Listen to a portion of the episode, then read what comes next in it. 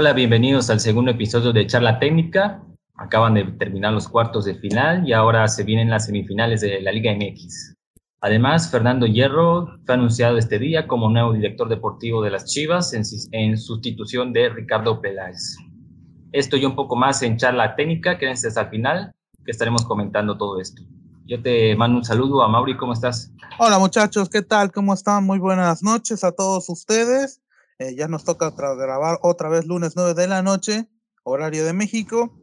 Y muy intensos algunos cuartos de final, con, con algunas sorpresas, con algunos resultados que nadie imaginaría. Probablemente es el primer bloque del, del encuentro, de todo este podcast que nos va a tocar hacer. Y se vienen unas semifinales aparentemente potentes, ojalá no nos decepcionen. Y lo de hierro llamativo también. Rodrigo, ¿cómo estás? Te mando un saludo hasta el Cono Sur. ¿Cómo te encuentras? ¿Cómo están? La verdad que bastante, ¿qué podría decir? Feliz por algunos resultados que se dieron en los partidos de cuartos de final. Principalmente, como ustedes saben, lo del América dejó vuelto loco. La ida y la vuelta fue espectacular. Y la verdad que nos divertimos mucho con el Toluca Santos. Ya después vamos a seguir ampliando con los otros partidos y también comentar lo de Hierro.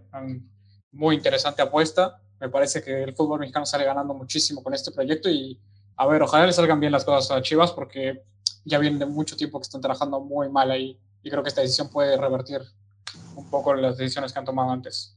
Un cambio muy importante el que presenta el Club Deportivo Guadalajara, ya estaremos hablando de eso un poco más adelante y ahora vamos a empezar con lo que nos dejó los cuartos de final de la Liga MX. Empezamos con el América Puebla. Eh, las Águilas, pues como ya pueden saber, terminaron goleando por ida y vuelta al cuadro de Puebla de, dirigido por Nicolás Larcamón. Habíamos hablado de que si bien era primero contra octavo, pues en términos futbolísticos era un partido parejo. Aparentemente.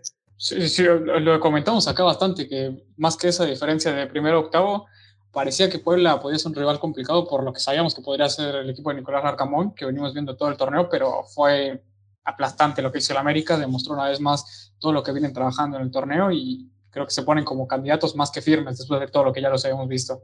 Sí, este, ahí digamos concuerdo con Rodrigo con varios detalles, este, eh, aplastante sobre todo para mí el partido de ida, aunque también Puebla tuvo sus matices que los quisiera llamar la atención, porque mm, se habla mucho del 6-1 y todo lo demás, pero hay que, se nos va un poco de que Puebla arranca ganando el partido. Puebla arranca ganando en el partido de ida, fue el que golpea primero con gol de Jordi Cortizo por ahí del minuto 13, 14, si no tengo mal entendido. Un desvío, digamos, fortuito de un disparo que iba a portería de Fede Mancuello, que luego tiene la fortuna Jordi Cortizo de que le rebota en la tibia. Pero el detalle es que América ya era una tromba. América ya era un equipo que estaba dominando, pero no se te veía un poco reflejado en el marcador. Termina siendo, digamos, un golpe de cierta manera fortuito del Puebla, pero luego nadie, y Rodrigo creo que me dará la derecha, y creo que Ángel también, nadie esperaba que el América tuviera la pegada, o bueno, medianamente sí, pero el detalle es, ¿se esperaban ustedes un América que le fuera a meter 11 en dos partidos? No, yo no lo veía. Yo, o sea, sí los veía pasando, capaz en la serie en total una diferencia que pudo haber sido tal vez amplia de tres goles, pero como mucho eso, y eso digamos en un escenario muy positivo para la América, pero yo veía una eliminatoria más cerrada que esto. La verdad fue, no, no me esperaba para nada que terminara con 11 goles en total. Sí, es que a eso voy, porque ahí hay los minutos eh, que ya por ahí después del gol del conjunto del Puebla, bueno, que ya antes pasaba, pero el América ahí tuvo lapsos que perfectamente pudo haber abierto el marcador antes, ya porque el gol creo que cae a la media hora del encuentro, que fue gol de. A ver, ¿quién había sido el, el Diego, ¿no? El primero. Eh, Diego, Valdés, Diego Valdés, centro de Richard Sánchez. Y luego Henry, dos minutos después. Sí, que era 2-1. El partido estaba medianamente de lo esperado. El hecho de que eh, era el América y este resultado era viable, por así decirlo, por el hecho de que teníamos muy fresco el partido de la fecha 17 donde si bien fue un encuentro en donde el América termina ganando, eh, no lo termina ganando con cierta suficiencia, le cuesta inclusive en algunos tramos porque el partido como que estaba muy denso, Claro, América con un ritmo como más bajo, ya entendiendo que es final del torneo, vamos a tranquilizarnos un poco, que no vengan lesiones y vamos a esperar más bien a que venga la recta final. Y también teníamos otro precedente que fue la de la liguilla del semestre anterior, que también Puebla había complicado mucho. Eh, Compitió eh, muy bien en ese partido. Parecía club de fútbol, de fútbol, uruguayo, pongámosle. Pues yo me quiero detener algo que tú habías dicho al principio, que es, a pesar del gol de Puebla tan temprano, a los 10 minutos, América ya está insistiendo muchísimo. O sea, yo leía a bastante, a bastante gente después del primer partido decir que era un accidente, de, viste cuando se dicen de esas goleadas de que no, no te volverían a pasar, fue un día malo. Yo la verdad que lo dudo. Y más cuando te pones a ver tanto el partido a detalle, el América ya está muy encima. Más, o sea, la verdad que yo lo estaba viendo acá con mi hermano el partido y le decía, es que no entiendo cómo vamos perdiendo con el 1-0 porque América estaba muy, muy, muy insistente en el arco de Anthony y se veía que iba a entrar. O sea, era mala suerte lo que estaba llegando hasta el momento. Y ya después con el gol de Diego se, se rompió el arco y pasó lo que tenía que pasar. O sea, yo siento que ese partido se juega que ponle 10 veces más y el América en 8 mínimo vuelve a ganar fácil, pero aparte con una diferencia de más 3 o más 4 goles de vuelta. Este, hay una jugada, ahorita que también estoy teniendo un poco de fondo aquí el resumen, hay un remate que también pudo haber cambiado un poquito el devenir de la situación. El minuto 50 54 del encuentro, casi 55, y es un casi gol de Jordi Cortizo que pudo haber cambiado medianamente la situación. Y de ahí en adelante, el partido se rompió. Pero de vuelta, eso de Cortizo es una acción muy fortuita. Creo que viene un corner o algo así, no me acuerdo. Pero era como muchos rebotes. Dentro al área y pasa al lado del palo, pero fue de vuelta como que no, no te lo explicas desde el trámite. O sea, creo que a pesar de que Pueblo hubiera metido ese, creo que en el 2-2, América hubiera seguido insistiendo más, más, más, más. Y es que además el hambre que tenían de que no, no paraban. Entraban los cambios y Brian entró con todo también ahí. Entonces, y es como esa mentalidad que tienen dentro del grupo que creo que quieren salir a comerse cualquier que sea el partido que tengan enfrente.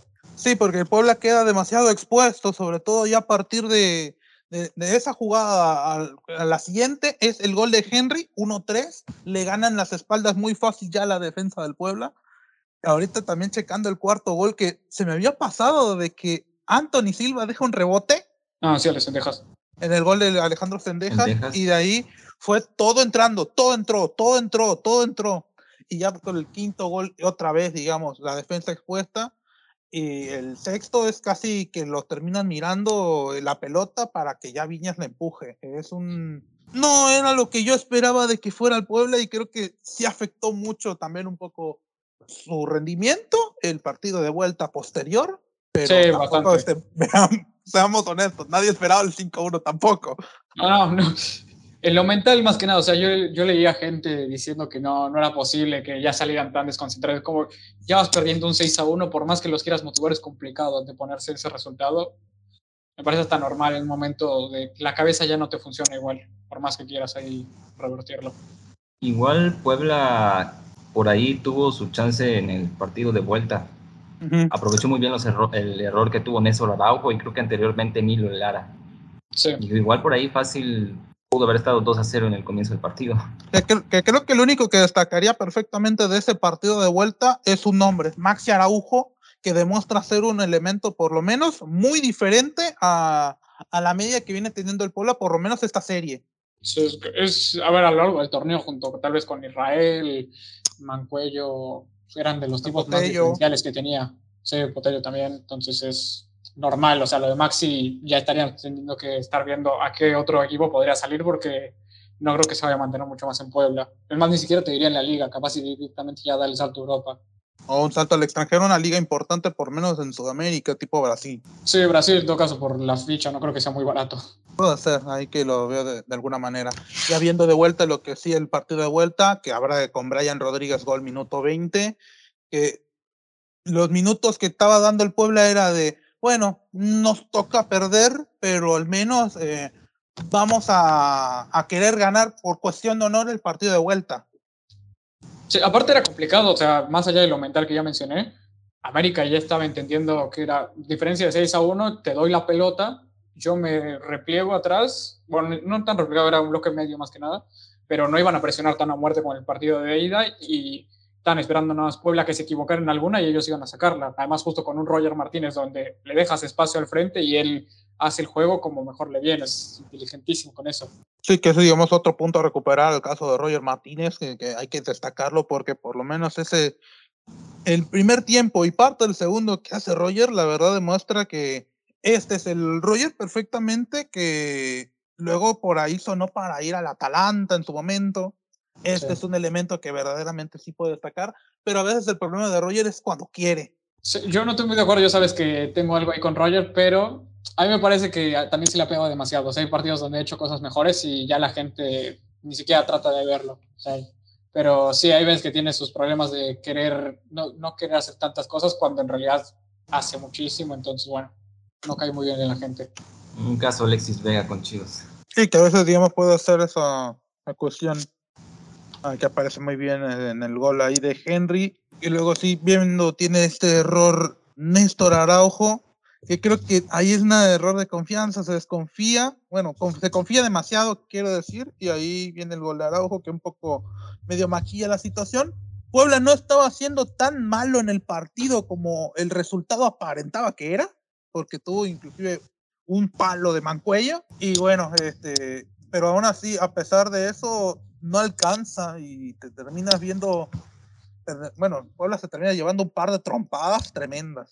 Estamos todos de acuerdo igual en que el Arcamón tiene que seguir, ¿no? Porque se leía mucha gente del pueblo enojada diciendo que ya se tenía que haber acabado su proyecto después de esta humillación. Yo no creo que eh, tenga que salir igual. Se tiene que quedar Arcamón porque creo que es el entrenador que por lo menos para el Puebla las ideas de, de competir las tiene el material humano es lo que por ahí al Puebla le puede reducir de lo que es eh, un posible campeonato. Bueno, tenemos un poco el caso del Atlas, que es medianamente similar y todo lo demás, pero bueno, ¿sabes? ¿Me entienden? Pero hasta eso te diría, Atlas tiene, en esos, eh, el torneo del tenía más talento que lo que tiene Puebla ahora. Es, uh, quita los nombres de Israel, que bueno, justamente ahora se dice que ya se va, entonces hay que quitarlo ya eh, directamente. Lo de Mancuello, Maxi, el buen momento de Barragán, Jordi, Anthony, que a mí me parece lo más destacable en toda la liga, y tal vez Gastón Silva, igual así que puedas decir como bastante, pero no tiene mucho más. O sea, en comparación de lo que tenía Atlas los otros años, era la dupla Quiñones-Furch, que ya era competir en otro lado, lo de Rocha, la línea 3 muy bien asentada atrás. O sea, creo que. Jeremy Márquez, las eliminatorias, el primer torneo de Jairo Torres, el campeonato. Eh, el Hueso Reyes que regresó muy bien, Camilo que también fue un argumento competitivo. El mejor arquero de la liga es. Ajá. para mí, tiene cosas un poco similares, pero cierto, Atlas con más talento, pero al menos con una idea de un técnico asentado. Por eso digo lo de paralelismo, que ahí Diego Martín Coca de un lado y Nicolás Largamón del otro. Las ideas las tiene Puebla, quizá un poco más de material humano mejor, podría ser algo más, pero esto ya es ya es cuestión de la directiva, si por ahí no termina perdiendo jugadores, cosa que creo que no va a ocurrir porque bien se menciona. ya, ya fue la primera baja hoy, entonces. Por lo menos ya tienen dos. Y de Altidor parece que también. Sí.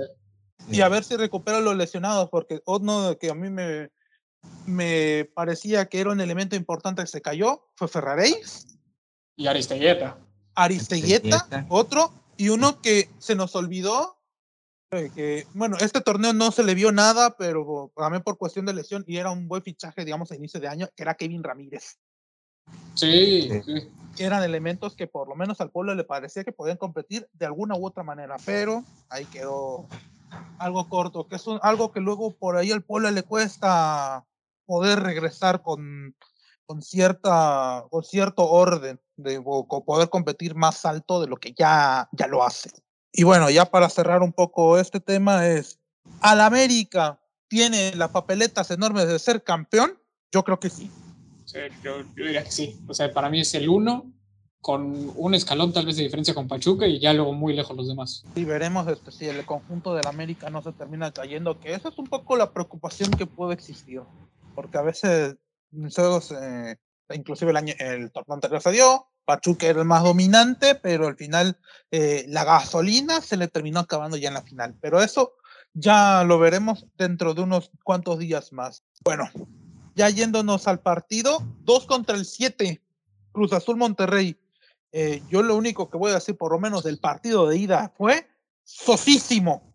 no hay casi mucho que pueda destacar de, de esa ida a veces. No, sí, ese, ah, yo de por sí ya no lo había podido ver mucho en la primera parte del primer tiempo porque seguía como comentando todas las cosas del del América, pero luego el momento del cambio de partido, ya que empiezas a enfocarte bien las cosas, fue muy pesado. O sea, lo decíamos mucho, el duelo Buse contra Potro tampoco es que dijeras va a ser un gran partido. Dos equipos que no, no son de proponer mucho con la pelota, no es que tengan un juego demasiado atractivo. Y al final se notó. O sea, los puntos a destacar creo que Charlie Rodríguez, que siempre te va a dejar algún detalle. Funes creo que entra bien en el segundo tiempo, y ya eso es como para seguir poniendo atención ahora de cara a selección. Y no sé, mucho más, no sé. No, no, la verdad que no, el partido de ida no me gustó nada. Por ahí tuvo algunas chances, sobre todo eh, ya Cruz Azul en el segundo tiempo. Hubo polémicas arbitrales, un posible penal que luego no le terminan por pitar a Luis Romo contra José Jesús Corona que es, digamos, una de, de los puntos negritos que ahí tuvo este, el, el, partido, pero creo que no, no sé si era para tanto, pero bueno, eso ya es determinación de, de, de, los factores del arbitraje, ya eso ya no, ya no me compete a mí. Pero de ahí en más es que sí costó, costó mucho, porque a veces este, el equipo de eso es lo que de Monterrey es algo que me frustra y siempre me, da, me deja demasiado conflictuado. Hace 14 años que Monterrey prácticamente, eh, su línea es prácticamente ser reactivo. Desde la primera época de Víctor Manuel Bucetich por allá de 2009. Y hemos tenido Buse, el profe Cruz en 2013-2014. Estuvo Carlos Barra, 2014-2015, inicio de 2015. Mohamed, 2015-2018, mediado 2018. Diego Alonso, 2018, eh, tres cuartos 2019. Mohamed, ese tres cuartos 2019 que dirige el Mundial de Clubes y final de liga incluido. Y 2000, todo 2020. Javier Aguirre, 2021, parto 2022. Y Víctor Manuel Bucetich, 2022. Monterrey sigue con una misma línea de juego que con un plantel que ya, digamos, ya se sentó claramente como uno de los mejores del campeonato que es probablemente la mejor nómina del mismo, y sigue jugando igual que hace 14 años, a mí la verdad me deja demasiado conflictuado. Ah, habría que exigirle, o sea, por muchos lo hacemos, le tratamos de exigir más, pero parece que dentro de la misma institución y hasta la misma afición no, no ven más allá del resultado. O sea, ven, quedamos segundos con poca diferencia en, relación al primero, con creo que fueron el equipo menos, este, con vallas más invictas, y estamos en semifinales, entonces con eso estamos tranquilos. A mí yo la verdad con ese plantel habría que pedirles más a su directiva, más o menos también han trabajado muy mal. Hay que elegir un técnico que encuentre con los perfiles que tiene una forma de jugar que sea reconocible para bien, ¿no? Lo que está pasando hoy, donde es depender plenamente de tus individualidades. Sí, que es algo que nos pasa también con Tigres, pero en menor medida ahorita, recientemente. Pero va por ese mismo trayecto, mismo carril, pero el de Monterrey ha sido eh, un poco más continuado, si bien es cierto, lo de Diego Alonso parecía algo diferente, pero terminó cayendo un poco como en lo mismo, este, da, da un poco, digamos, de, de pena, no sé, de que Monterrey quizá pueda hacer más y se queda un poco estancado en el medio.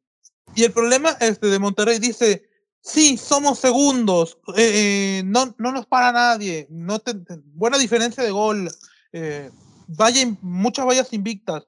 Pero ¿qué pasa? Que luego le ha pasado muchísimas veces con las eliminaciones, con los resultados así frustrantes que también han pasado muchísimo, sobre todo, digamos, en este lapso de entre 2015 a la fecha, de que a veces Monterrey te deja con, no solo las eliminaciones de Monterrey o esas finales perdidas te dejan con un sabor a nada. Este, no, sí, a mí me parece que al final los grandes jugadores te pueden salvar un partido, dos, o sea, los resultados te los pueden dar ahí muy al corto plazo, pero para establecer bien un proyecto, para buscar un título, no, los grandes jugadores por sí mismos no te lo van a dar. O sea, necesitas un buen equipo y Monterrey lo que le falta es eso, el equipo no, no tiene un juego colectivo. Hay muy buenas oportunidades aquí que todo el conjunto de Cruz Azul, al menos el partido de día que le conté varias, sobre todo una de Michael Estrada que le toca a arco vacío que la termina fallando.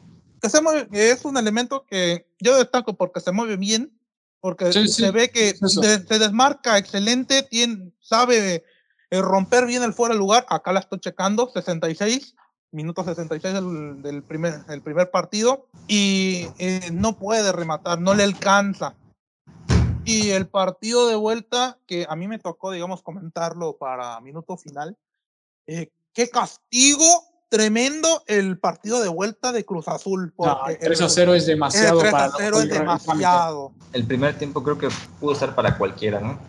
Pero el segundo ya es de Cruz Azul, absoluto. Sí, no, o sea, fue factor, pero importantísimo, Andrada, para que Monterrey se pudiera mantener en la eliminatoria, porque si no, estaban perdidos. O sea, Cruz Azul llegaba, creo que este, yo lo cuestioné un poco al principio cuando vi las alineaciones de que fueran Tabó y este y Romero de inicio junto con Estrada, eh, a diferencia que los otros partidos estaban jugando Rotondi, Antuna y Carneiro, pero lo hicieron muy bien. O sea, Romero llegando también a la línea de interiores junto con Charlie.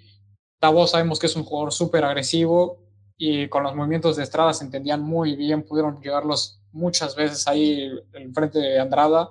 Luego además Rivero que se sumaba y mandaba centros por todos lados, conocemos su golpeo y fue importantísimo para acercarlos. si bien el Potro no tiene un juego que, digamos, asociativamente pueda ser el mejor, pero entiende las limitaciones de la plantilla que tiene y los hace competir con eso. O sea, tiene que, le saca el mayor juego posible y creo que ahí está más o menos lo valorable de lo que ha sido el Potro hasta ahora en Cruz Azul.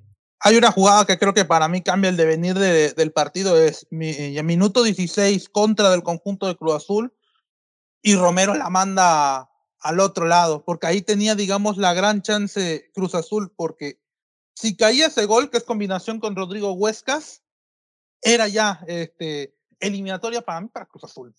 Es la que pasa al lado del palo, ¿no? La que pasa al lado del palo en inicio del, del, primer tiempo. Ya iba a decir del segundo, perdón.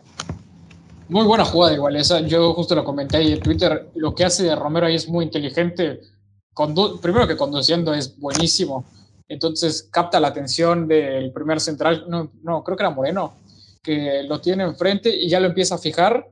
Y cuando ve que Moreno ya viene directamente por él, suelta para Huescas rápido, ya entonces Huescas tiene el camino libre y Huescas se la devuelve muy bien, ya luego la definición, bueno, le falló, pero hubiera sido un golazo. Y que prácticamente la jugada siguiente, tres minutos después, este, ya había tenido también previo a esto un remate el conjunto de Monterrey que le termina tapando bien Corona, que lo hizo bien en esa primera instancia, creo que fue los primeros tiros de esquina del partido, y viene el remate de Berterame.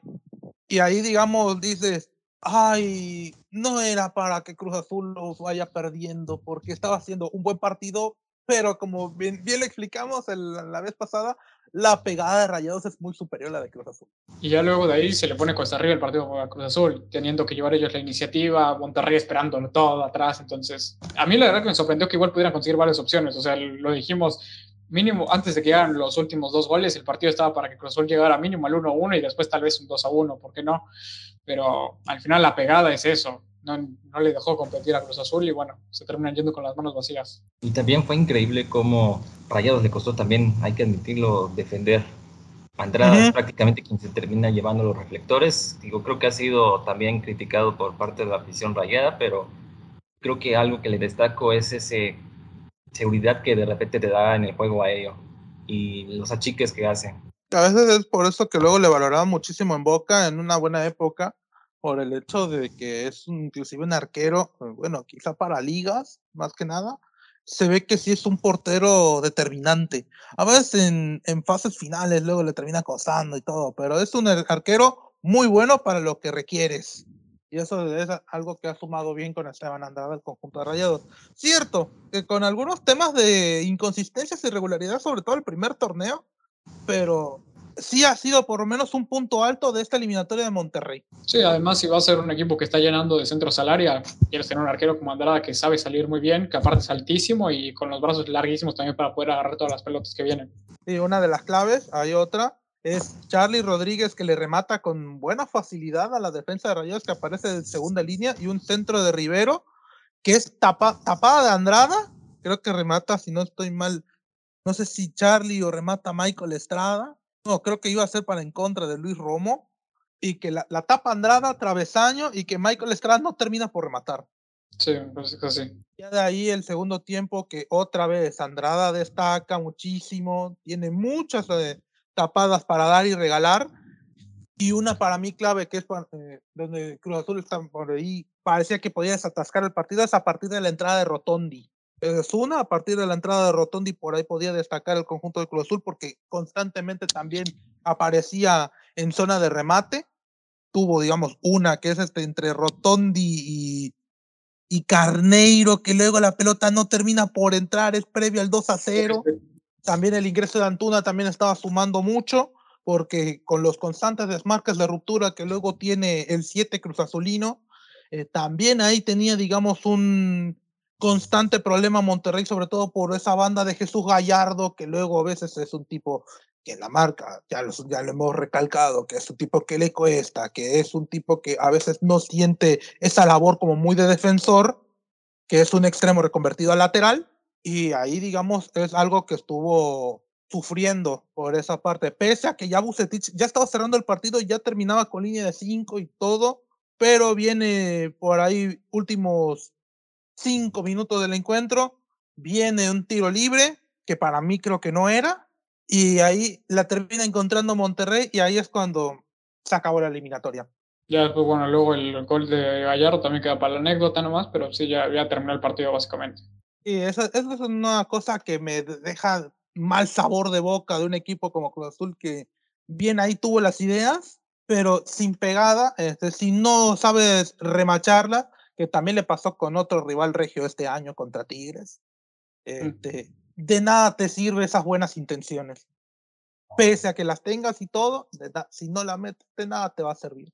Y bueno, de Monterrey, que probablemente es eh, por ahí junto al Toluca, no sé si por ahí puede entrar en ese listado ahí en el conjunto de los Diablos, pero sí es el candidato que menos posibilidades le veo a pesar de la plantilla. Dependerá ver qué tal encara la semifinal contra el Pachuca, pero. Dentro de los cuatro, dices. De, si pongo el tier list de los cuatro, de cómo acomodo de candidatos a los cuatro mejores, Monterrey para mí es el último. puede ser. La cosa es que creo que también, o sea, bueno, es que a mí todo lo que ya viste me deja dudas. O sea, y ahora lo que lo vaya, creo el siguiente partido lo vamos a comentar ahora recién y Ah, yo la verdad que no me los termino de creer y después de lo visto, que también me deja muchas, muchas dudas. Bueno, este, ahí vamos con el partido del eh, Toluca Santos Laguna. Inició el jueves por la tarde-noche ya en el estadio Nemesio 10. Y lo único que voy a decir de primeras intenciones es, lo primero, gran partido de fútbol, estuvo muy entretenido, fue de esas series que la verdad nos hacen enamorarnos de la liguilla. Aparte, como que Toluca Santos ya tiene esas vibras, ¿no? De partido con muchos goles, además en el MS10, como que ya lo sientes así, un partido que te gusta. Y aparte, como una rivalidad ya en, eh, con antecedentes de finales. Recordaremos la de 2018 y la de 2010. A mí una de las mejores, la de 2010, que increíblemente no se pudo llevar Santos con Romano de entrenador, con Matías Buoso, Darwin Quintero, Carlos Adrián Morales, Oribe Peralta, un buen plantel, el comandante Juan Pablo Rodríguez, Guti Estrada, Osvaldo, y luego el Toluca del Chepo, que también tenía también un buen plantel en aquellas épocas. Bueno, ya volviendo un poco al tema, este, increíble primero de, nada, de primero antes que nada, cómo sufrió la pelota parada Santos en los primeros instantes del partido desde dos tiros de esquina y de ahí a partir del segundo es que cae el gol. Ahí Santos parece que no asienta bien el, el golpe de buenas a primeras y luego en, al minuto 6 te cae el segundo, o sea, te caen dos goles consecutivos y que tienes que buscar alguna u otra manera de saber reponerte de ello. Y parece que se les ponía muy cuesta arriba la eliminatoria, pero la reacción es buenísima. O sea, entendieron muy bien, no sé si habrá sido hasta indicación de la banca desde Fentanes, pero detectaron muy bien ese lado derecho de ellos, el izquierdo de Toluca, donde Jorge Rodríguez estaba muy solo, Leo no llegaba a acompañarlo y les hacían el 2 contra 1 casi todas las jugadas con Leo y con este Orrantia. Y luego aparte Correarán, que se sumaba también con ellos, el mismo Bruneta que cruzaba toda la cancha y también venía acá y luego así creo que cae el segundo gol, me parece. Entonces ahí entendieron fácil cómo era la forma de meterse al partido de ahí se fueron acercando poco más, poco más y lo emparejaron hasta ponerse ellos por arriba. Sí, que creo que había puesto algo al respecto de que cuando el partido estaba 2 a 0, uno de los pecados que creo que estaba cometiendo el Toluca era de que cuando tenía la eliminatoria precisamente ya para matarla, que era precisamente ya para ir para buscar un 3-0, el error que estaba cometiendo el Toluca era dejarle cierta vida al conjunto de Santos. Y, luego de cuando pongo eso precisamente, viene un penal, que es este lo que un poco cambia la situación, viene el penal que luego convierte Gorri en el 2 a 1 y, y ahí uno piensa ya, y ahí creo que no sé si el Toluca la pueda pasar bien, pero eh, qué forma tan burda un poco de, de dejar escapar un partido por detalles. Ahí primero penal de Volpi sobre, si no estoy mal, era Hugo Rodríguez, el penal y luego que termina convirtiendo Gorri. Y de ahí viene otro golpe consecutivo que fue el gol de Preciado. El gol de Preciado que, como comenta Rodrigo, termina apareciendo del, de la banda izquierda de Toluca. Que creo que ya en la vuelta creo que Toluca supo un poco más ya manejar esa, esa situación. Sí, que hay un tema que luego me, me deja un poco... Eh, me sigue pareciendo increíble que luego, ahorita en estas últimas semanas, Jorge Rodríguez muy está más en consideración que Brian Angulo, que entiendo, digamos, que quizá quiere, digamos, un tipo, porque a veces veo a Jorge Rodríguez y es más como una especie de lateral muy marcador, ¿no? Y con Brian Angulo veo más un carrilero, un tipo que, digamos, inclusive hasta te, te suma variantes en centro del campo. Pero a veces eh, Jorge Rodríguez también tiene unas desatenciones muy llamativas para ser un futbolista profesional. Cierto, es un juvenil, 21 años, todo, pero no, no, convence para, digamos, tenerlo ahí de plan inicial. Yo lo veo más, ¿sabes por dónde? Por el lado de los extranjeros este, Toluca está al límite. Con la entrada ahora de San Betso, quien está jugando, creo que con, no me acuerdo cuál es el límite que puedes tener en, en cancha, y entonces el sacrificado, eh, ahí está, los ocho, entonces el sacrificado ahí es Angulo, porque ahora, ¿cómo se llama? Lo que vimos en todo el torneo era, tenían un mexicano extra ahí, creo que era Marcel, y ahora ya, ya no. Entonces, por ejemplo, para la vuelta el sacrificado fue Leo.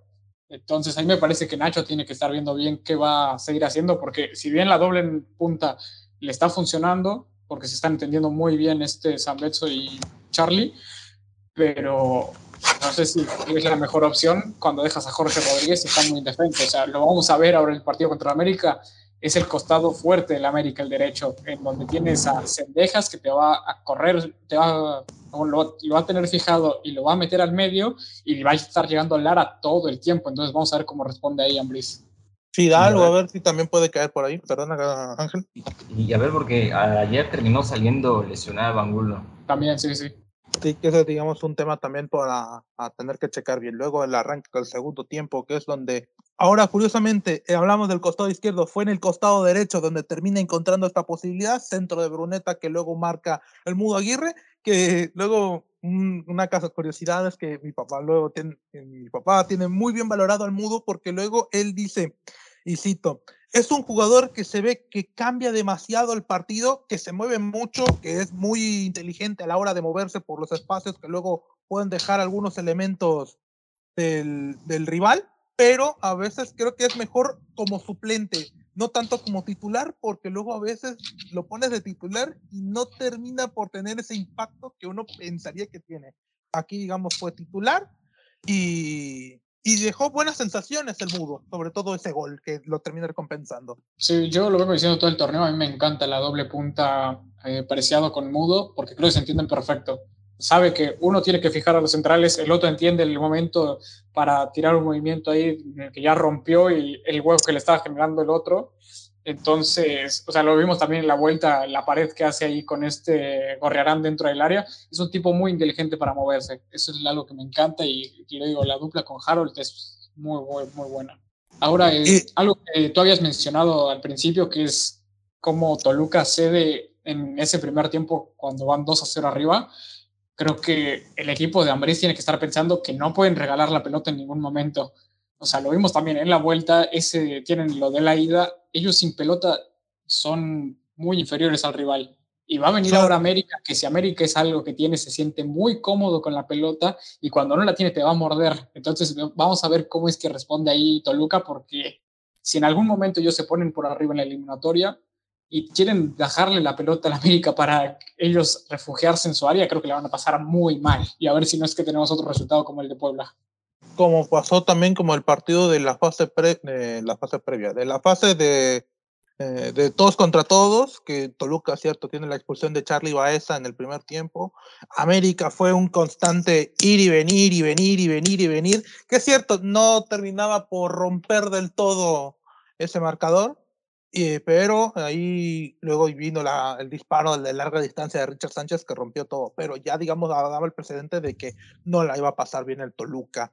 Bueno, y ya para terminar del partido de ida, este, muy bien ahí la sociedad de Angulo, que ahí sí es donde luego lo destaco muchísimo, entra Camilo Zambeso, es el 3-3, ya digamos a falta de casi 15 minutos sobre el final.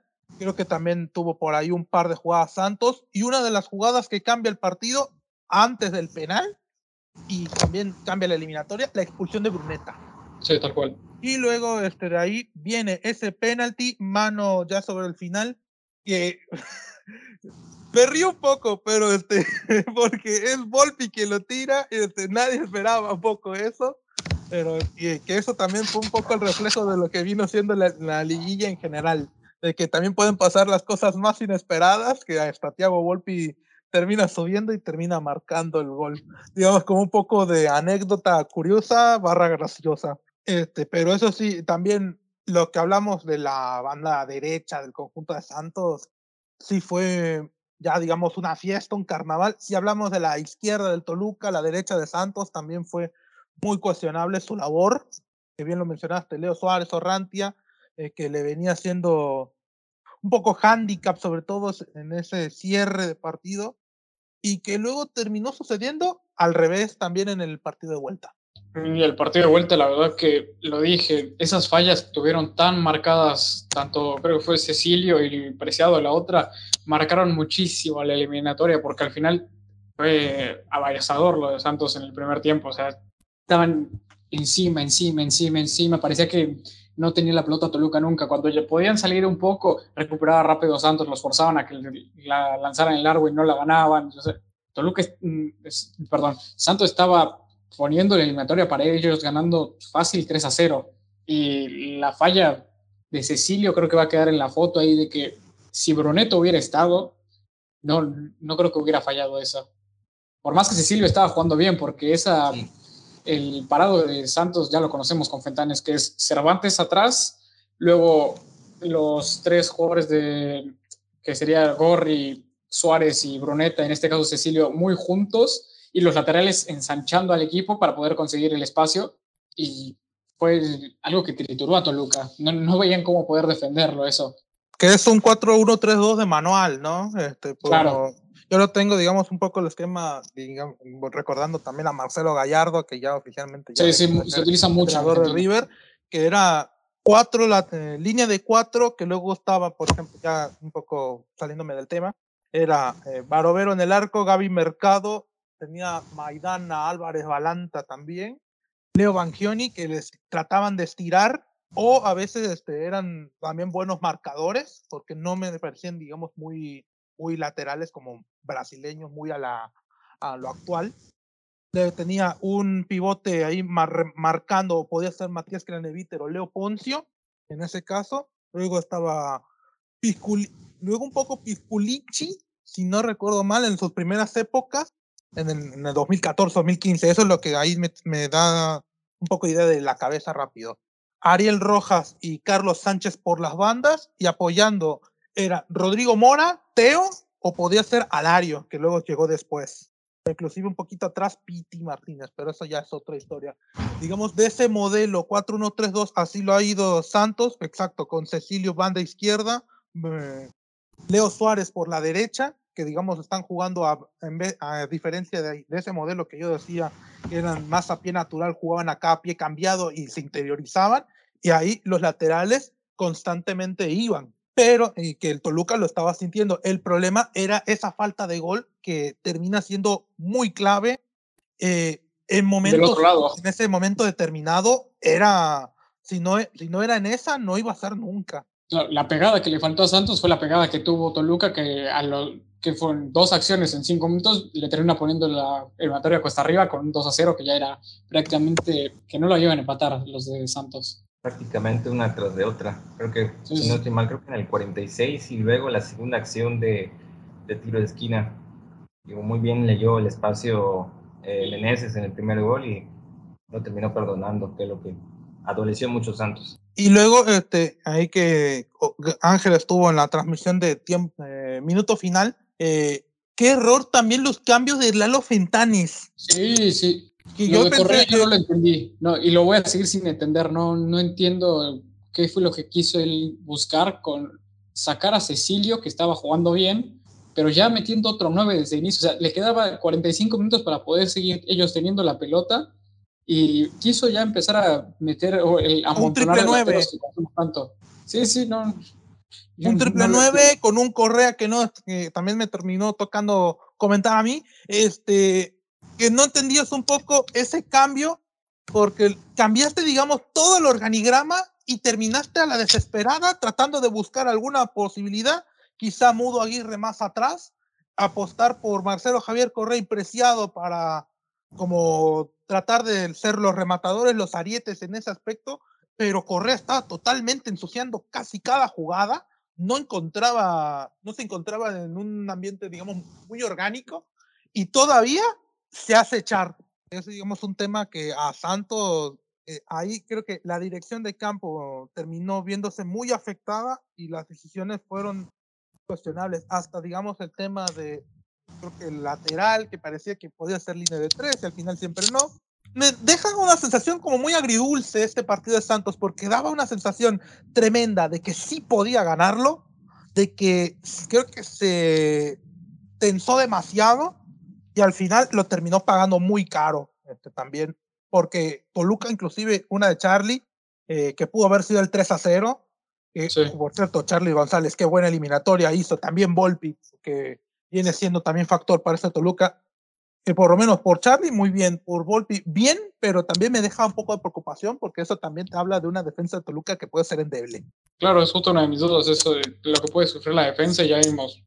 Con la pelota podrán estar muy bien, pero al final el juego es qué haces con y qué haces sin pelota. Y sabemos que sin pelota todavía Nacho tiene cosas por arreglar en su equipo. Exacto. Y luego viene, digamos, un poco el tema ahí de el gol de Gorrerán, que ya queda un poco como para la anécdota, gol tardío, este, ya por el 94. Y bueno, este, sacamos como conclusión de que para lo que fueron las expectativas quizá de Santos en este campeonato, es un torneo bueno, hay que decir las cosas como son, porque las expectativas no eran demasiado altas, eh, viendo un poco el armado del plantel, número uno, y número dos, es un gran torneo de Toluca a medias, porque si bien está en semis y ha llegado a jugar bien, ha dejado también demasiadas dudas que a veces también es un poco difícil creerle. Ha tenido sus momentos de intermitencia en el torneo. Bueno, entonces, este, ya hablando sobre esto, pasamos a la, el 4 contra el 5 con el Pachuca Tigres. Sí. El partido de ida, la verdad que fue, no te diría complicado como el otro entre Cruz Azul y Monterrey, porque acá sí veía un plan más reconocible de Pachuca primero dándole un poco más la iniciativa a Tigres, que es algo que sabemos que se le complica a los de Miguel. Y luego creo que tanto Nahuel y que les faltó un poco de suerte en la definición, pero es que si no el partido lo podían haber, no sé si matado, pero lo podían haber llevado muy, muy bien para ellos. Eso sí. Este, que hay un servidor también estuvo ahí en ese tema y daba sensación de que Tigres no encontraba vías para poder abrir el Pachuca. Si bien había una que otra posibilidad, realmente no sentías este, que el conjunto regio podía hacer algo más. Y bueno, si bien es cierto de que por ahí Quiñones, y a mí me gustó mucho, otra vez lo vuelvo a insistir, el Rayo Fulgencio que, que bien está acoplándose por la zona de la izquierda que hizo pasar mal a Kevin Álvarez en uno que otro tramo, sobre todo la primera mitad, que se fue, creo que el elemento más punzante del conjunto de Tigres. De resto, muy difícil recordar algo tan relevante de Tigres, en el, por lo menos en la primera mitad. Quizá en el segundo a veces ni hablar. En el segundo podremos hablar de Nahuel. Sí, ya. Luego, aparte, se ve manchado un poco por lo del arbitraje y todo eso. Más que nada esa serie se ve muy manchada por el arbitraje. O sea, parece que se va a terminar hablando más de eso que del juego, pero bueno. Sí, tuvo, digamos, alguna chance, sobre todo Tigre, quizá en el primer tiempo, como bien lo decía.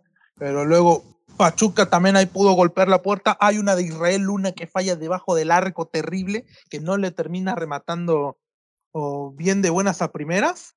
Eso creo que pudo haber sido el 1 por 0 y ahí verdaderamente cambiar, podía cambiar de cierta manera la eliminatoria, o bueno, el desenlace por lo menos del primer partido, porque ya era 1-0, Tigres, digamos, más apurado, con más problemas este, todavía para elaborar juego, que le estaba costando porque el partido era un constante error tras error a la hora de dar pases. Veíamos muchas veces que la posición estaba muy dividida y bueno, eh, eso quizá hubiera cambiado algo más o menos el partido. También tuvo, digamos, un, par, sobre todo disparo de Luis Chávez, que fue el que más intentó para el conjunto de Pachuca. Y se viene un penal sobre el final que la verdad creo que había sido demasiado premio para un Tigres que tanto no hizo para llevarse el juego. En este momento te sentías más cerca del gol de Pachuca que de Tigres y bueno, el penal les termina ayudando bastante para poder llevarse la ventaja en casa y estar más tranquilos de cara a la vuelta. Sí, yo en lo particular como que, digo, entiendo a Almana que trató de plantear un juego distinto ante Tigres y cederle un tanto la iniciativa, pero no sé, siento que tal vez los primeros minutos intentarlo hubiese estado bien y luego hacer lo que intentó en el segundo tiempo, que ya fue un poco más a presionar el campo rival y tal vez sacarse por lo menos una ventaja y no sufrir la vuelta como lo hizo.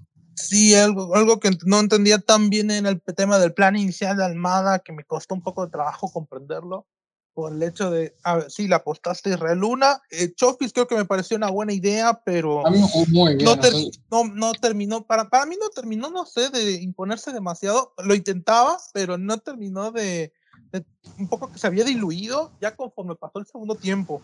Y cuando un poco me gustó más los primeros minutos. Esa creo que fue la primera media hora estuvo muy, muy bien. Sí, e, eso, eso quiero mencionar. A mí la media hora de Chofis ahí creo que sí hace cosas muy positivas, se le nota movimiento, inclusive una que termina pasando al lado del palo de Nahuel es en el partido de ida. Ya yéndonos al partido de vuelta, híjole, este también otra vez vuelve que lo que había mencionado, la intensidad del Pachuca siento que no le beneficiaba nada a Tigres y un poco que se cumplió. Pero el que también Tigres tuvo algunos tramos en donde se mostró cosas interesantes. ahí voy un poco, digamos, a mi lado que no me gusta luego de conocer a algunos jugadores, como el caso de Sebastián Córdoba, que a veces me, me termina costando más de lo debido. Hizo un buen partido, se le vio muy participativo, cierto, no con rol así de, como ya lo conocemos, de que quieren que sea un organizador, un 10, todo lo demás, pero sí, es un, sí fue un tipo que por lo menos mostró una cara muy diferente. Sí, creo que el partido de Córdoba me gustó bastante. Yo creo que lo puse ahí también en Twitter, que fue le vino muy bien a Gignac porque fue un socio que encontró a la medida para los movimientos que hace el francés. Le viene perfecto lo que hace Córdoba y cómo se pueden activar entre los dos. Y ya, digamos, ya un poco más avanzado en el propio partido de vuelta, ya tenemos que hablar lo que fue el primer gol que es el que algo que me está costando, que cuesta de Tigres a veces es el tema del parado defensivo, queda mal ubicado, creo. No, creo que era Lichnowsky, también perseguía a Guido Pizarro, pues eh, cuando ya venía entrando el Pocho Guzmán, que creo que al final eh, es Carioca. Por ¿Era Carioca? Sí, es este Lichnowsky que está con Nico y luego viene entrando desde segunda línea Pocho con toda y lo atrás lo viene persiguiendo Carioca que no le alcanza. Ah, ya que es como, bien se menciona, la, la ventaja de saber eh, llegar y no estar. Lo que luego sabe bien este, el Pocho Guzmán, que ahí lo aprovecha bien. Exacto, muy bien ahí lo de Nico Ibáñez. Primero que nada, creo que es Avilés Hurtado quien termina haciendo este, la jugada para, primero para que llegue Ibáñez, que originalmente iba a ser para él, pero llega entrando el Pocho casi como ferrocarril. Y ahí no, es este, Romario el de la asistencia. Ah, Romario, entonces estoy, me estoy equivocando yo, una, una disculpa. Y, y dejan las cosas bastante importantes ahí el conjunto de Pachuca, que también un poco, voy a decirlo, termina también siendo algo, una serie que sí queda marcada por el tema del arbitraje y todo lo demás, pero que ya ahí sabías que Pachuca sí se podía llevar esta serie en cualquier instante, y ahí el golpe que le da ahí el Pocho era, eh, aquí estamos. Luego, digamos, vienen estas acciones que a veces no nos gusta hablar, que es el tema de esa posible penal que tuvo por ahí Tigres, el gol que luego les anulan a, a Pachuca. Y luego se viene un segundo tiempo en donde ya Tigres se nota apurado. Hay algo que no me termina gustando de Pachuca, que es eh, ya en el, gol del conjunto de Tigres, que le rematan con una facilidad tremenda. sí, no, pero además de eso es la reacción del Pachuca, bueno, cómo sale en el segundo tiempo, parece o sea, cuestionable.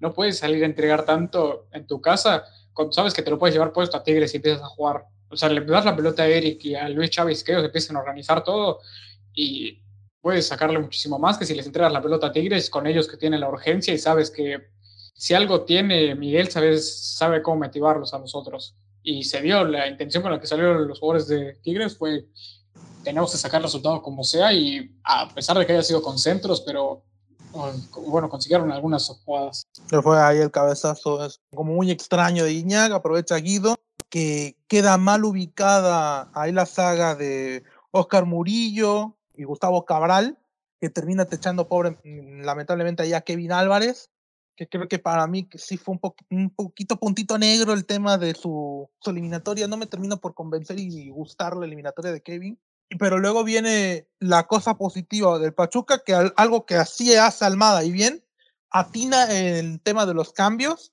bueno, en este caso el plan inicial, en, primero, en primer lugar, y en segundo, los cambios, que fue la entrada de Marino y Nestroza, y luego entra la Chofi, y hacen precisamente el 2 a 1, que ya eso fue cambio en la eliminatoria. Que para mí desde que salió Carioca, Tigres terminó por perder mucho, mucha organización y, y, es justamente un minuto después cuando ingresan los cambios de Pachuca y luego consecuentemente cae el gol. Pero de ahí Tigres prácticamente perdió mucho orden desde su salida. Entra Rigón por Carioca, ¿no? Sí. Sí. Lo habíamos comentado. Que habíamos comentado el tema de lo que si Vigón y a veces juntos, luego que esté Córdoba también en cancha, que son como figuritas repetidas. A veces Guido Pizarro también puede que, eh, si bien lo tienes bien clavado y todo lo demás, que puede ser un elemento para tener cierto equilibrio, también es cierto de que tiene una edad y a veces las piernas y el tema de intensidad y de cómo sea la dinámica del conjunto del Pachuca si le iba a costar. Y sí, también hay que recordar un poco, también volviendo al tema, también expulsión de Kevin Álvarez, que eso también deja todavía más marcado su, su partido un poco, de, ya bien lo mencionábamos, tema de arbitraje que ya dejó las cosas como muy, muy cuesta arriba, inclusive para los dos. Y luego todavía el plan de Piojo, que tampoco, es, que ya es muy obvio, que ya conocemos todos, que luego terminó pasando y que al final conocemos el mismo resultado, no terminó en nada. Es el tema de amontonar delanteros, que luego metió el Nico López en el campo, eh, el Tigres todavía perdió todavía más creatividad Sí, la dependencia en exceso de los centros laterales que al final no, no le terminan llevando a ningún lado y contra un equipo serio como Pachuca no, no iban a poder solventarlo así. Y algo que por lo mío a mí no me termina de convencer mucho de, del Piojo son en la dirección de campo. Digo, el gol de Pachuca termina cayendo al 68 y termina metiendo a los delanteros al, al 80, 10 minutos antes de terminar el partido. Sí, ya sabiendo con la necesidad de que está buscando este gol que por ahí milagrosamente lo termina metiendo. Y es un poco cansino lo de Miguel Herrera. Y todavía está la discusión en el aire de si se queda o no, porque también se ha hablado de que si no llegaba por, como mínimo a la semifinal o final para el conjunto de Tigres, podía ser este, considerado el tema de un posible despido. No sé si va a pasar, va a ser medio complicado, pero no le deja, no le deja un buen margen a Miguel Herrera. No, no, creo que sea tampoco barato sacarlo de ahí, entonces veremos qué es lo que hace la directiva de Tigres, pero tiene que haber un cambio. Eh, no es posible que teniendo esa calidad de plantel, lo mismo con Monterrey, terminen jugando así y que sus soluciones cuando tiene un partido cuesta arriba sea tirar centros al área. Ahora ya yéndonos al lado ganador, el conjunto del Pachuca. ¿A qué, puede aspirar este Pachuca? ¿A qué puede hacer el, el conjunto hidalguense ya para creer que puede ser un candidato para ganar el título. Ahorita obviamente le va a tocar Rayados, que va a arrancar en el Hidalgo, luego la vuelta será en el, en el Gigante de Acero. ¿Qué se puede esperar de Pachuca? yo siento que a la final la tiene, le tocó un rival no fácil porque sabemos que las individualidades de Monterrey se pueden imponer en algún momento y le puede costar, pero creo que la pueden pasar igual que la serie con Tigres. Le tocaron al final dos rivales que dentro de se pueden asimilar en ese sentido. Y de ahí en la final es competir y soñar. O sea, tienen un plantel buenísimo, uno de los mejores técnicos de la liga, un equipo muy reconocible, con ese doble pivote que a todos nos encanta, el mejor nueve de la liga. Entonces es competir y al que se le ponga enfrente, complicarlo como ellos saben. a mí sí algo que, ya ahorita tomando la palabra, perdón, eh, ya es, digo, lo que ha conseguido Pachuca con Chofis, Paulino y, y Marino, digo, me ha parecido muy bueno tenerlos como opción de cambio y pues el once inicial que, que ya tiene Almada es, es muy bueno también, sobre todo que ya tiene un estilo muy particular de juego. A mí lo único que sí termina dejando un poco de dudas va a ser la ausencia de Kevin Álvarez en el partido de ida. ¿Que ¿Cuál va a ser el tema de la, la, lateral derecha? ¿Quién va a ser ese elemento que vaya a poder sustituirlo de buena forma?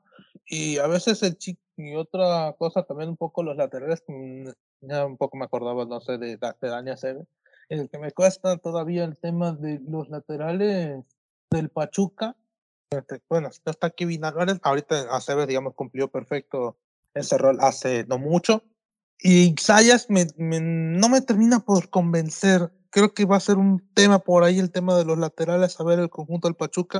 Es un, a ver que si puse Ticha y hace el trabajo para que tratar de hacer sangrar esa zona del conjunto hidalguense y veremos qué puede hacer, qué elementos puede aportarle en esa zona de las bandas, si es Pizarro, si es este Poncho González, si inclusive quiere adelantar líneas a Jesús Gallardo, que vaya ya como un extremo.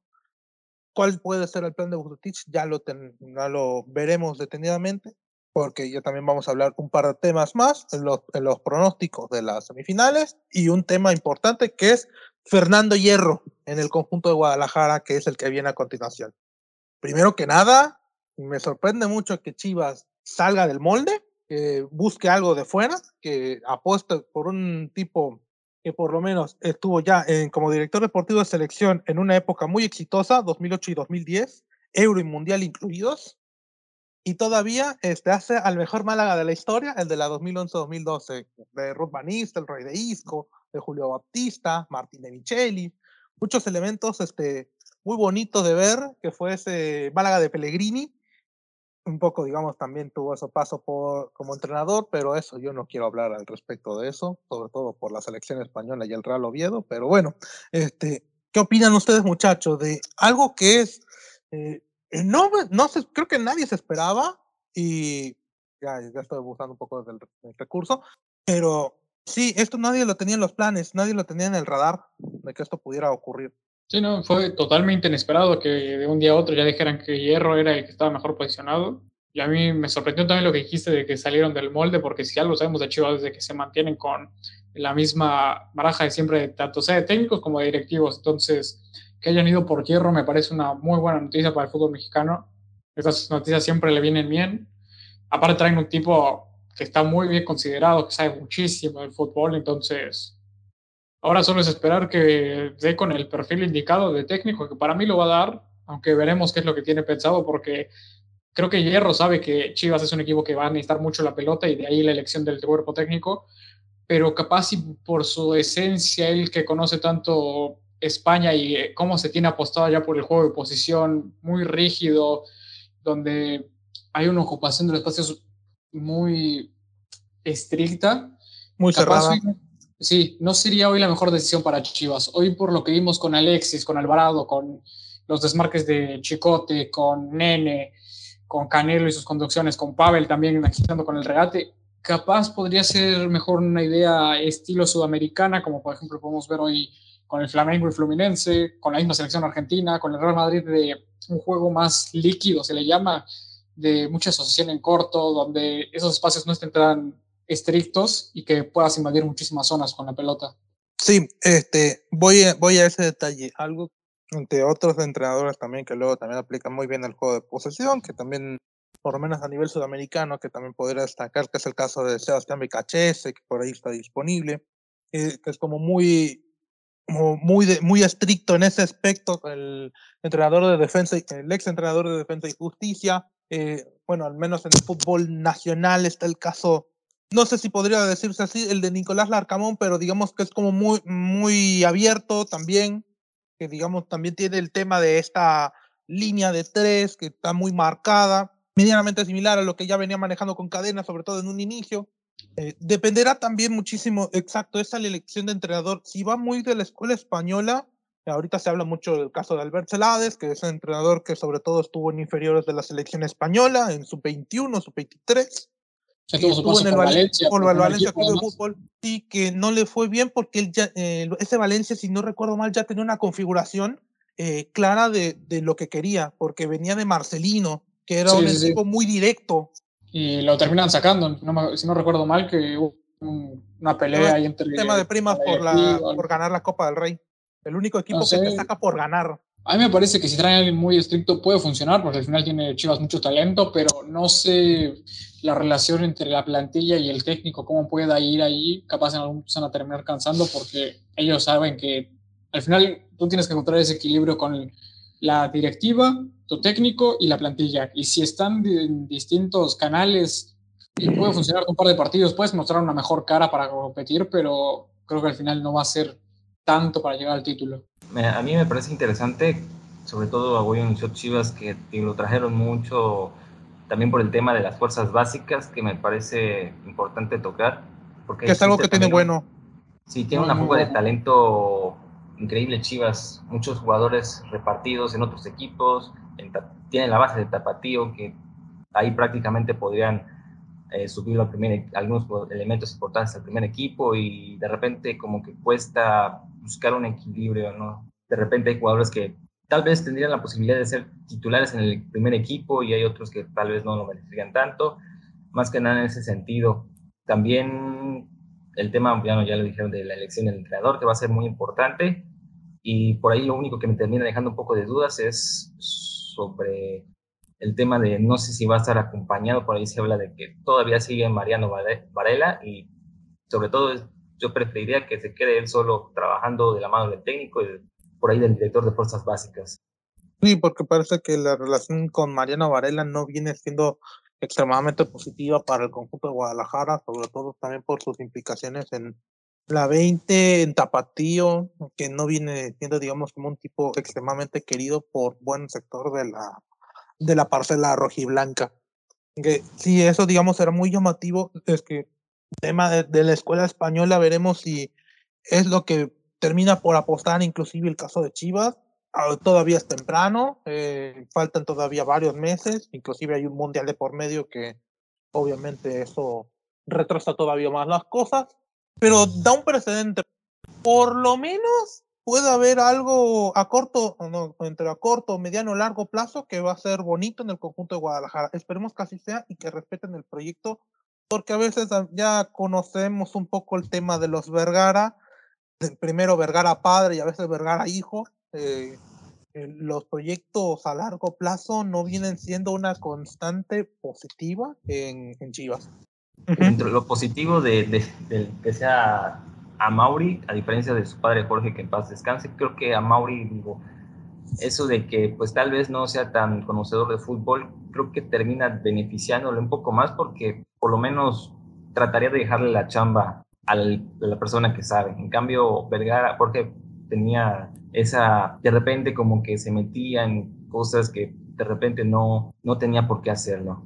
Sí, que luego, de un dueño demasiado implicado y todavía que no conoce de fútbol puede llegar a costar algunas cosas. Ah, eh, no hay que recordar, Jorge Vergara hizo sus cosas buenas y, también se le reconoce eso, pero también sus épocas, también tuvo sus épocas malas, en donde eh, creo que a veces también delegaba, luego no delegaba a las, a las personas equivocadas. Ahorita se vio mucho en su última etapa cuando fue José Luis Higuera, que era también un tipo no relacionado con el fútbol, era más relacionado con temas de manejar ingresos, era más estadista inclusive. Y, y dependerá muchísimo porque esa elección de Fernando Hierro de tener un tipo, por lo menos de fútbol, que se eh, lo tengas constantemente y monitoreando de buena manera lo que son todas las áreas del club, va a ser importante si puedes hacer algo a mediano plazo, por lo menos. Y como te dije, primero en corto para ver el tema de la elección del entrenador, a mediano a ver si todavía eh, también ves a los elementos que puede llevar para fuerzas básicas y a largo plazo si todavía se puede dar con una copa entre las manos o una participación internacional de si se da o no, quién sabe. Pero ya veremos. Es un tema, digamos, podemos hablar para un podcast ya más largo y extendido de qué, qué inclusive qué entrenadores también se mencionan en Guadalajara. Pero bueno, eso será para otro tema. Ya volviendo, ahora sí, ya para cerrar un poco, los pronósticos. Sí. Primero que nada, este, ya se declinaron el tema de, de los partidos, los horarios eh, respectivamente de las semifinales. Arranca miércoles y sábado el tema del América, que sobre todo que es el, el gran plato, si no estoy mal, de, de, de, este campeonato. Ahorita de lo que es este, la liga en estos instantes, Toluca América el, a las 9.9 el día 19 de octubre y el 22 a las 3 de, aquí pone 3 de la tarde, creo que si no estoy mal son 8 y 6 de la noche, tengo entendido. Sí, es, a las 8 y 6. Bueno, primero que nada, Toluca América, ¿qué podemos sacar a cada uno? Y un poco lo que veníamos hablando de, ¿cómo se llama? El plan de partido que le puede costar a Nacho, lo dominante que es América, o sea, creo que como tú dijiste, ese plato bastante atractivo porque los hemos visto a lo largo del torneo los dos competir bastante bien, que son de los equipos que más pueden atraer a la gente por su forma de jugar. Entonces, esperemos que sea un lindo partido, que ojalá tener algo más mm, parejo que de lo que fue contra el Puebla, porque pensamos que iba a ser parejo ese y al final no tanto. Y a ver, a mí lo que me interesa también es cómo puede sostener el América y su aparato defensivo, que lo ha hecho muy bien estos últimos partidos con Néstor y con Cáceres, a todo el vendaval que pueda conseguir Toluca con sus mediapuntas, con la doble punta ahora. O sea, creo que puede ser también muy interesante ver ese partido eh, en ese sentido, o sea, focalizándote en cómo van a detectar Néstor y Cáceres, el mismo Richard y Fidalgo, cómo hacer para que no se te venga encima Toluca y puedas pasarla mal por momentos. Sí, esa es una. Este, otra que creo que también eh, tendrían que enfocar, bueno, esto digamos más desde el punto de vista de Toluca, eh, las bandas y el tema de la central, que es algo que a mí me, me puede llamar más la atención porque ya hemos visto que Toluca es un equipo que sufre mucho o sea, a la hora de tener que ceder la pelota, es un equipo que cuando le puedes hacer daño, es un equipo que sangra, es un equipo que luego la termina pasando muy mal, que, que tiene esa intensidad, que tiene ese vuelo, ahí por, porque también tiene esos extremos que interiorizan, que ponen a Leo sobre todo por derecha y allá Meneses por izquierda, a veces también se da ese cambio de posición en donde ambos van ya pierna natural, pero el tema es ya de centro del campo para atrás. Un tema en donde, digamos, al Toluca no viene, no viene fallando ya en las últimas semanas. En el marcador no lo refleja, pero ahí no sé si el América te perdone tanto como, por ejemplo, te perdonó Santos y te perdonó Juárez. Ojo con el partido de Diego Valdés, ojo con el partido de Cendejas, por eso tú decías, ¿cómo puede serlo sangar a Toluca? Diego a los costados de Baeza, que sabemos que no es un cinco experto en defender a lo ancho y que detecte bien esas zonas, como podría ser tal vez un Aquino, alguien más de corte mucho más defensivo, Diego puede hacer mucho, pero mucho sufrir a Toluca en ese sentido, encontrando líneas de base por todos lados, y lo desendejas atrayendo a Jorge Rodríguez y haciendo muy fuerte ese costado derecho con las incursiones de Lara, también puede hacerle costar demasiado al equipo de Nacho. Entonces, obviamente también vas a poner América. Ya no, sí, bueno, preferencia. ese barco ya. este, un poco por preferencia, pero también un poco por los argumentos ofrecidos. Eh, y yo igual, voy igual porque siento que el América, como conjunto, es el equipo que más tiene su plan bien trabajado, bien conjuntado, que a veces no se le notan tanto las costuras o las fisuras, y, y, y si las demuestra, eh, sabe cómo palearlas y el Toluca a veces cuesta eso. En las primeras fechas como que no se notó, pero luego tuvo también esos lapsos, sobre todo las primeras mitades, en el, la primera parte del torneo, ahí Toluca jugaba muy bien. Eh, era un equipo dominador, un equipo que avasallaba.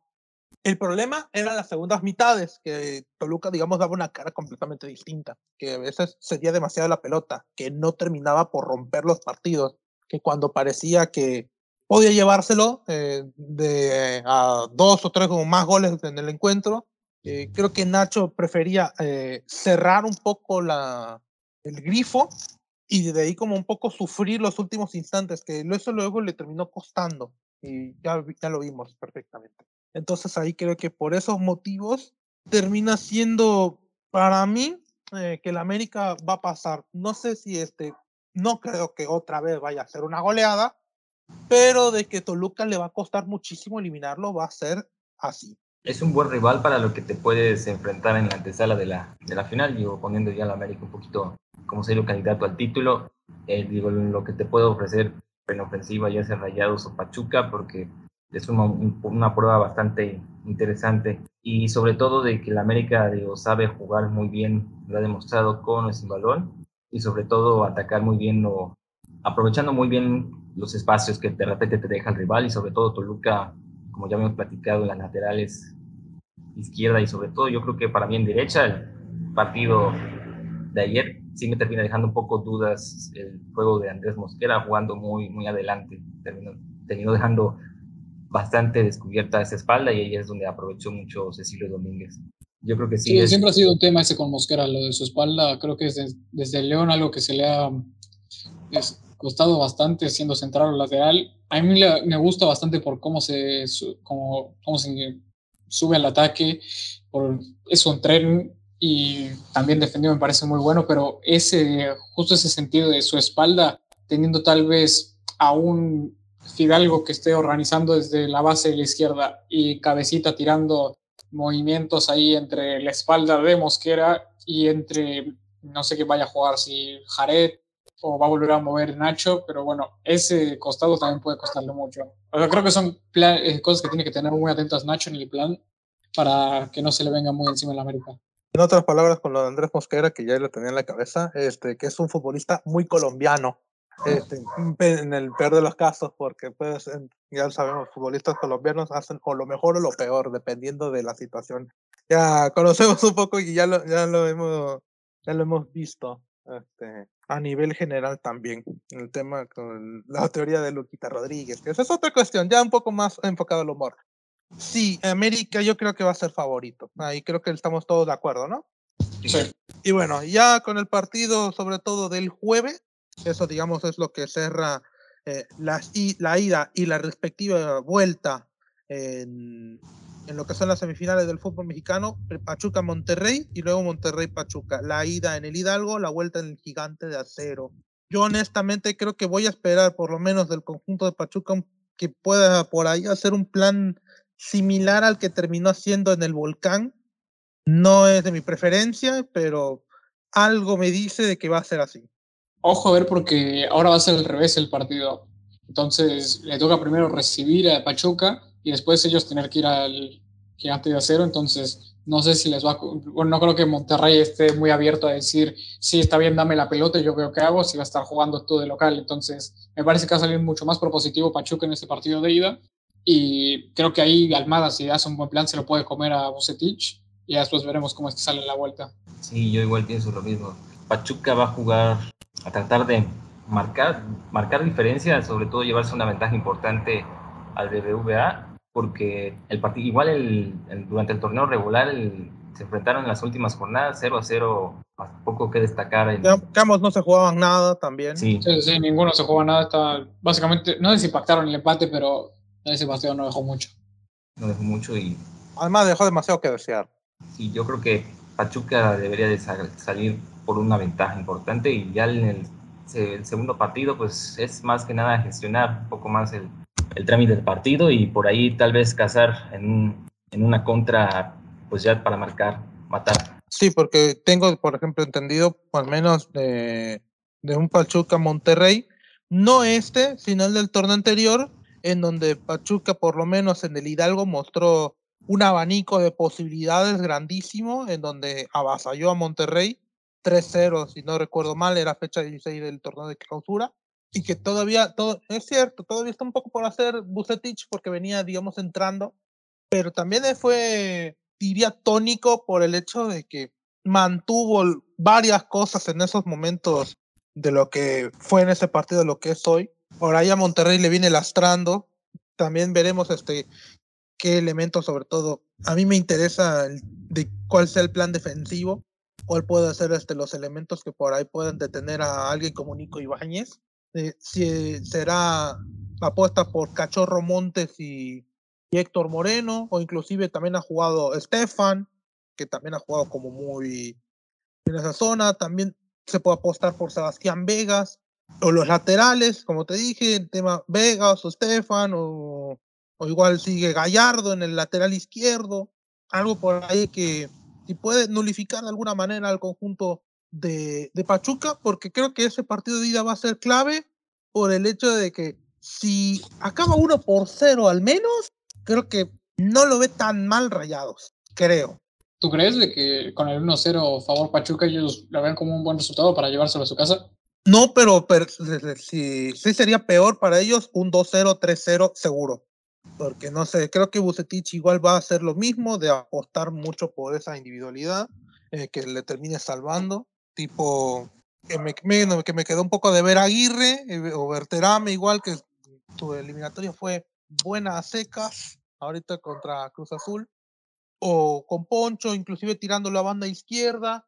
Si Funes termina entrando, este, ya ya de lleno a, la eliminatoria, este, que vaya de inicio, ahora sí, este, que eso puede ser una, una, clave ganadora para el conjunto de Monterrey, pero veremos, es que como te dije, Rayados es el, el equipo que menos me convence y es por eso que voy por Pachuca. ¿Ustedes qué ponen? Sí, yo también me quedo con Pachuca. Creo que junto con América es el equipo más reconocible del torneo. Almada ha hecho una máquina de este equipo. Y con Monterrey es duda tras duda, no ves algo muy claro, no, no tienes algo que ilusionarte con ver un buen equipo. Entonces, sí creo que Pachuca se va a terminar imponiendo y tendremos una final entre América y Tuzos. Algo que pueda sacar, vea que Pachuca pueda ayudarle mucho es el ese juego de las bandas. Creo que rayados por las bandas, creo que Gallardo por, por izquierda y, y Estefan, no sé, los últimos partidos creo que Estefan ese torneo ha estado un poquito a la baja. Sí, que ahí tuvo sus proyecciones buenas cuando fue el partido de Cruz Azul, pero mm, esos planes de cuando Bucetich le toca cerrar partidos a mí, a pese a que luego sí tuvo la suerte de que fue Cruz Azul y no recibió goles, pero... claro, hay que recordar que también del otro lado tienes la pegada de Ibáñez. No es lo mismo que vas a tener un Estrada, un Romero que falló contra el mejor 9 de la liga. Y todavía este, sumas a Pocho de segunda línea, sumas a Avilés, que ha rendido bien, sumas a Romario, que si no está lesionado te sirve mucho, sumas a Chofi, sumas a Marino Nestroza, sumas a Paulino eh, como plan B. Ahí creo que Pachuca tiene más chances que Rayados. Pero bueno, este es fútbol y uno nunca puede saber. Ahorita ya hay que recordar, yo aposté Santos y aposté Cruz Azul y al final, bueno, ninguno de nos llegó. Así que, bueno, pero al menos quedé 50 y 50, al menos quedé 50 y 50. Eso al menos lo dejo como lado ganador. Ok, entonces ya aquí estaremos cerrando el tema del podcast, el capítulo 2. Entonces, eh, primero que nada, Rodrigo Guerrero, redes sociales, para el que no, no, no se haya oído en el primer episodio y si por ahí de rebote escucharon el segundo, ¿cuáles son tus redes sociales? Sí, pueden ir a buscarme en mi Twitter, ahí RodrigoGH02, que vengo también a decir, superamos los 500 seguidores, entonces, si es que alguno de los que me siguen están acá, felicidades por su buen gusto y esperamos que sea un poco más. Y nada, muchas gracias por escucharnos y ojalá que pase la América. Ángel. Síganme en, Twitter como arroba bajo y y qué bueno que sigan escuchando el podcast, el segundo episodio. Esperemos que para ya el siguiente episodio pues podamos tener algún invitado por ahí o tal vez hasta para ya, para la gran final tal vez. Esperemos. Y pues no olviden seguir las redes sociales de Charla Técnica, en Instagram Charla Técnica-bajo y en, en Twitter Charla Técnica MX. Y bueno, entonces también se despide aquí un servidor, Amaury Hernández Cruz, arroba RYA2212 en mi cuenta de Twitter, arroba RYA2212 para distintas cuestiones que quieran saber. Me quieren preguntar también eh, a, a nosotros tres, ahí ya tienen nuestras redes sociales eh, ahí colgadas. Muchísimas gracias muchachos, que tengan muy buenas noches. Se nos hizo largo, pero al final acabamos.